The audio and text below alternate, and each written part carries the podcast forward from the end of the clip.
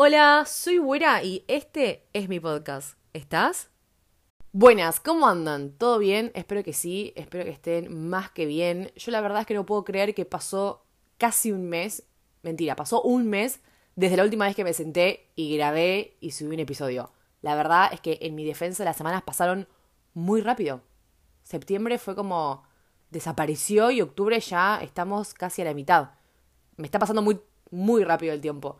Entonces, nada, no era mi intención claramente estar un mes sin grabar y subir episodio, porque encima ustedes saben que yo tengo una lista con todos los temas y con todas las ideas que me van surgiendo para traer acá al podcast. Entonces, no es que no sabía de qué hablar. Yo sé de qué hablar, pero no podía encontrar el tiempo, así que estoy bastante contenta de esta mañana, de este jueves hermoso, tener un rato bastante grande para poder sentarme tranquila y grabar un episodio. Por eso estás escuchando esto, claramente. Paren, antes de comenzar con el episodio, ustedes pueden dejar comentarios. Acá en Spotify tenés un espacio en cada episodio donde podés decir qué opinas de este episodio, qué te pareció este episodio, que un día lo activé y nunca lo desactivé, pero la verdad es que casi nunca los leo porque no es como YouTube que están los comentarios ahí a la vista, sino que tengo que entrar a otro lado que casi nunca lo hago. Ahora bien, nunca entro, pero cuando entro, leo todo, claramente porque me interesa, porque es más fuerte que yo. Y me estuvieron criticando mucho la introducción de la envidia y los celos, de que era muy larga, de que duraba cuatro minutos. La verdad es que yo intento ir lo más directo posible al tema del episodio y no dar tantas vueltas y no hacer una intro muy larga. Pero al mismo tiempo me gusta hablar con ustedes y si tengo algo que contarles, se los voy a contar. Básicamente es eso. Y siempre pueden saltear la introducción. O sea, si no me conoces y te chupa un huevo mi vida, que está perfecto si te chupa un huevo mi vida, la intro siempre la puedes saltear. O sea, esto lo puedes saltear ya mismo eh, y enganchar cuando empiezo a hablar del episodio, o sea, del tema del episodio que suelo decir, bueno, y ahí es como, ya arranco de lleno, pero siempre pueden saltear la intro. No, no, no es obligatorio. Y es esto de si quiero contarles algo, se los voy a contar porque a veces me pasan cosas interesantes. Por ejemplo, este fin de estuve en la feria del libro de Mar del Plata Después estuve con Tori y los amigos de Tori, que son lo más, y la pasé re bien y fue un fin de re interesante. Y nada, se los cuento así al pasar, pero a veces tengo cosas como recopadas y que necesitan de más tiempo y se las quiero contar también. Pero bueno, nada, no van a ser más cortas las introducciones. No voy a dejar de contarles cosas, por más que el, podcast, eh, el episodio tenga un tema en sí y entren para justamente escuchar sobre eso. Me gusta este momento en el que les cuento un poco y les hablo un poco. Así que nada, las introducciones van a ser de, la duración que me salga en el momento y siempre se pueden saltear y si les chupa un huevo mi vida, más que bienvenidos a simplemente ir a lo que vinieron, que es a, a escucharme hablar de responsabilidad afectiva en este caso. El episodio de hoy creo que va a ser de esos que ustedes me dicen, che, sentí que me recontra cagaste a pedos, pero me sirvió. Así que me parece que va a ser de, de ese tipo de episodio. Cada uno de nosotros tiene responsabilidades. Ir al trabajo, ir a estudiar, hacer la cama, lavar los platos, hacer las compras, sacar al perro, hacer la comida, pagar las expensas.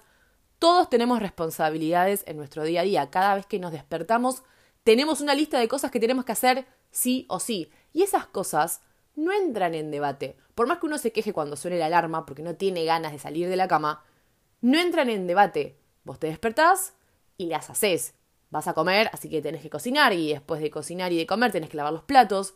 Entonces, son responsabilidades, son tareas un poco así de todos los días, son actividades de todos los días y que uno no las cuestiona mucho, ya está, es lo que hay, es lo que uno tiene que hacer, son tus responsabilidades. A mí la palabra responsabilidades me suena a obligaciones, ¿no? Es como que no lo puedo disociar. Responsabilidades, obligaciones, no hay nada en el medio. Ah, no, está la opción, no está el cuestionamiento. Ahora bien, ¿qué pasa con la responsabilidad afectiva? Tenemos la palabra responsabilidad ahí, pero por algún motivo nosotros vemos a la responsabilidad afectiva como una opción, ¿no? Como una sugerencia que podemos tener en cuenta. Che, estaría bueno que tuvieses un poco de responsabilidad afectiva hacia mí. No es una responsabilidad que uno no se cuestiona. El tratar bien al otro, el ser empático con el otro, con los sentimientos del otro tenerlos en cuenta al momento de elegir la manera en la que nosotros vamos a actuar o accionar hacia esa persona. Es como que la responsabilidad afectiva parece ser opcional. algo que vos podés tener en cuenta o no al momento de tratar con otra persona.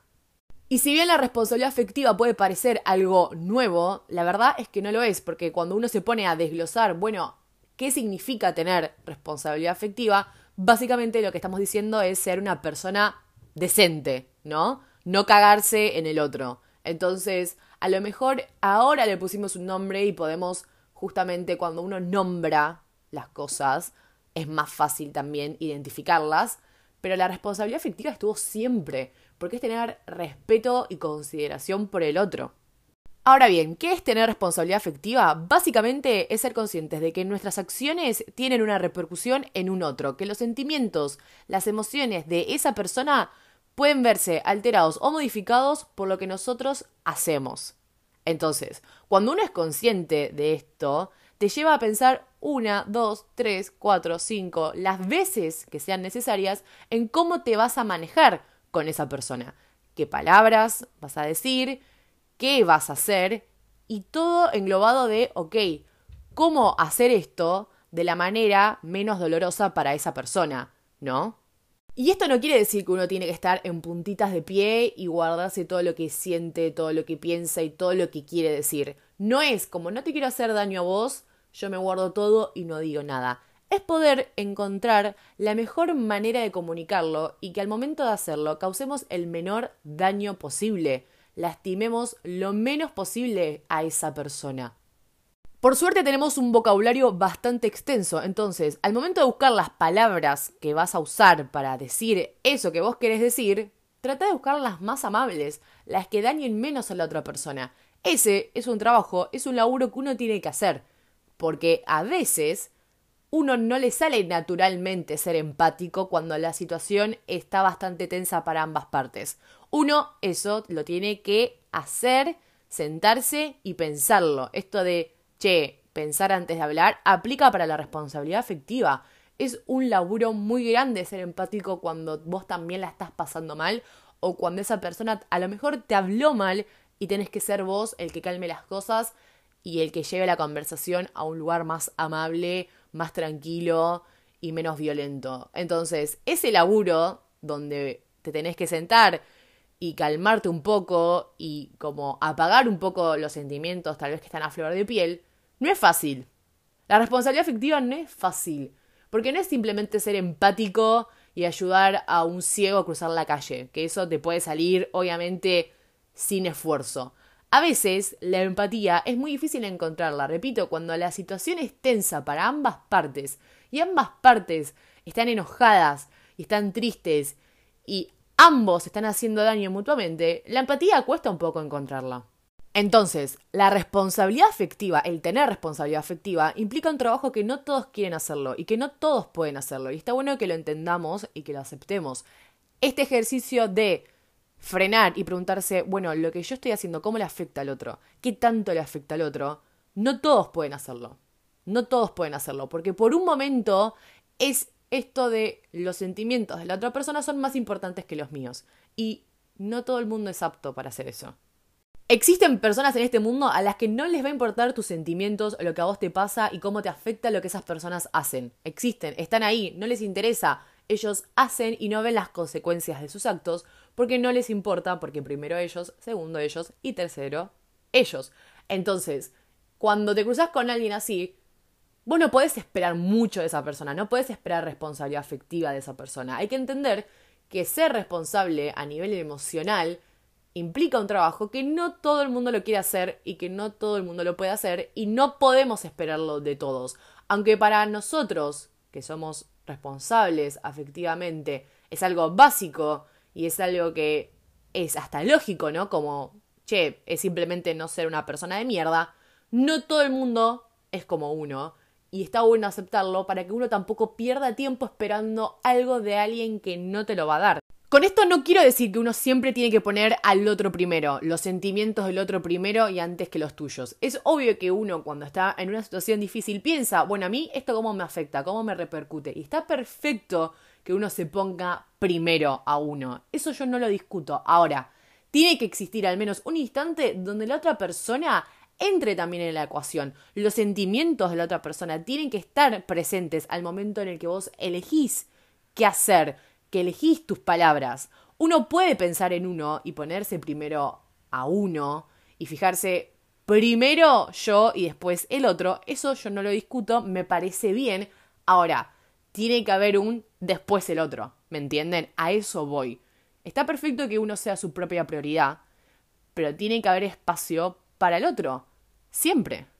Tenemos que ser plenamente conscientes de que cada una de nuestras acciones sí o sí va a tener una consecuencia. Es imposible actuar sin que haya una repercusión, sin que haya una respuesta de la otra persona. Y nosotros siempre, pero siempre tenemos la opción de elegir cómo nos queremos manejar en ciertas situaciones. ¿De qué forma vamos a afrontar ese escenario? Entonces, si vos elegís manejarte de cierta manera, después uno se tiene que hacer cargo de eso. Vamos a poner un ejemplo. Te empezás a hablar con una chica, empiezan a salir y todo bien, todo excelente, pero vos un día decís, ¿sabes qué? No tengo más ganas de hablarme con esta chica, no tengo más ganas de salir con esta chica, no sé si tengo ganas de volver a verla. Le voy a dejar de hablar. Sin darle ninguna explicación, sin darle ningún motivo, simplemente voy a desaparecer del mapa y cuando ella me hable yo no le respondo y fin del asunto. Eso que estás haciendo es una elección. Vos estás eligiendo manejarte de esa manera cuando sabes que hay otras alternativas como el simple hecho de decirle a esa persona que no tenés intención en seguir saliendo y no tenés intención de seguir hablando y que preferís dejarlo todo ahí y ya está. Tenés otra alternativa, nadie te está obligando a manejarte de esa manera, que en mi opinión es bastante terrible, pero al final del día lo estás eligiendo. Entonces, cuando uno elige, sabiendo que hay otras posibilidades, se tiene que hacer cargo de lo que uno decidió. Así como también, si la otra persona viene y te pregunta por qué le dejaste de hablar de la nada, tenés que afrontarlo porque es una consecuencia de tus actos. Era una respuesta esperable a la manera en la que vos te manejaste. Y la otra persona tiene el derecho a saber por qué de la nada desapareciste. Venían hablando todos los días, ya habían salido un par de veces, habían quedado en seguir viéndose y de la nada vos nunca más respondés su mensaje. Es obvio que la otra persona tiene derecho a saber qué pasó, por qué actúas de esa manera. Y uno, tarde o temprano, lo tiene que afrontar y te tenés que hacer cargo. Ahora bien, ser responsable afectivamente, ¿te asegura que nunca le vas a hacer daño a otra persona? No. ¿Por qué? Porque a veces el dolor es inevitable. Voy a poner otro ejemplo. Dos personas que son pareja hace muchos años y una va a decidir ponerle un punto final, pero quiere que todo termine lo mejor posible, que todo quede en buenos términos, así que se va a manejar bien, ¿ok? Lo mejor posible para este tipo de situaciones, porque las rupturas nunca son fáciles, pero va a intentar terminar lo mejor posible el vínculo. ¿Eso va a evitar que a la otra persona no le duela? ¿Que no le haga daño el hecho de terminar la relación? A lo mejor no, porque uno puede siempre poner lo mejor de uno, ir con las mejores intenciones, buscar las mejores palabras y manejarse de la mejor manera, e igualmente a la otra persona le va a doler tu decisión. Tus acciones le van a doler por más que uno intente que no, porque uno es esto, intentar que no duela, pero a veces es intentar que duela lo menos posible. Algo que es muy importante de entender es que uno no tiene por qué hacerse cargo de absolutamente todo porque uno no es responsable de todo lo que le sucede a la otra persona. La responsabilidad afectiva tiene un límite. Existen las consecuencias de tus acciones, pero también existen las consecuencias de la situación en sí. Vuelvo al ejemplo de la ruptura. Obviamente que cuando una relación se termina después de muchos años, viene con dolor, con tristeza, con puteadas, lo más probable es que te odien por un tiempo, pero eso no lo puedes evitar. Eso es independientemente de cómo vos te manejaste. No importa si te manejaste bien o si te manejaste mal. Eso viene con el hecho de terminar una relación. Entonces, para que se entienda, ¿la responsabilidad afectiva es eliminar cualquier rastro de dolor? No. Para mí la responsabilidad afectiva es justamente intentar causar el menor daño posible y en caso de que haya daños extras que no tienen por qué estar ahí, que uno se haga cargo y diga, está bien, te pido perdón, me manejé mal, no quise decirlo de esa manera, no quise actuar de esta forma. Uno intenta hacer el menor daño posible, a veces el daño está igual, pero en caso de que ese daño extra sea provocado por tus acciones, hacerse cargo, disculparse y ver la manera de mejorar la situación. Bueno, llegamos al final de este episodio. Espero que te haya gustado, que te haya servido, que te haya acompañado durante el día o durante la noche o durante lo que estés haciendo. Me podés seguir en Instagram, que soy buera.a. Me podés seguir en TikTok, que soy buera.a. En Twitter, que soy buera, buera, buera. Cada vez que digo mi usuario de Twitter me, me cuesta mucho no reírme, porque buera, buera, buera es bastante gracioso. O sea, digan buera, buera, buera, buera rápido. Buera, buera, buera. Pero bueno, nada, no. No estaba disponible, creo, Buera.a. O no sé por qué puse Buera, Buera, Buera tres veces. No sé, no me acuerdo. Pero bueno, esas son mis redes para que hablemos, para que charlemos, para que me cuenten qué onda el episodio, si les gustó, no les gustó. Eh, lo que quieran contarme, no hace falta que sea del podcast, también podemos hablar de otras cosas. Ahí me encuentran, ahí charlamos, ahí seguimos en contacto. Y eso. Pueden seguir al podcast, Pueden activar las notificaciones para que cada vez que suba un episodio nuevo les avise y se enteren antes que todos. Pueden calificarlo con 5 estrellas, 4 estrellas, 3 estrellas, 2 y una estrella. Pido por favor, no lo hagan. Porfis, no, no, joda, hagan lo que quieran. También pueden, ¿qué más? Compartir el podcast con alguien que piensen que tiene que escucharlo, algún episodio en particular. Che, amiga, che, amigo, este episodio es para vos. Indirectamente te, te quiero decir algo. Y pueden compartirlo, me trabé, en historias, en donde ustedes quieran. El podcast es suyo, hagan lo que quieran. Eh, como siempre, agradecerles por toda la buena onda y por todo el apoyo que le dan a este podcast, a mí y eso, son lo más. Mi nombre es Buena, gracias por estar y charlar un rato conmigo. Nos vemos en el próximo episodio.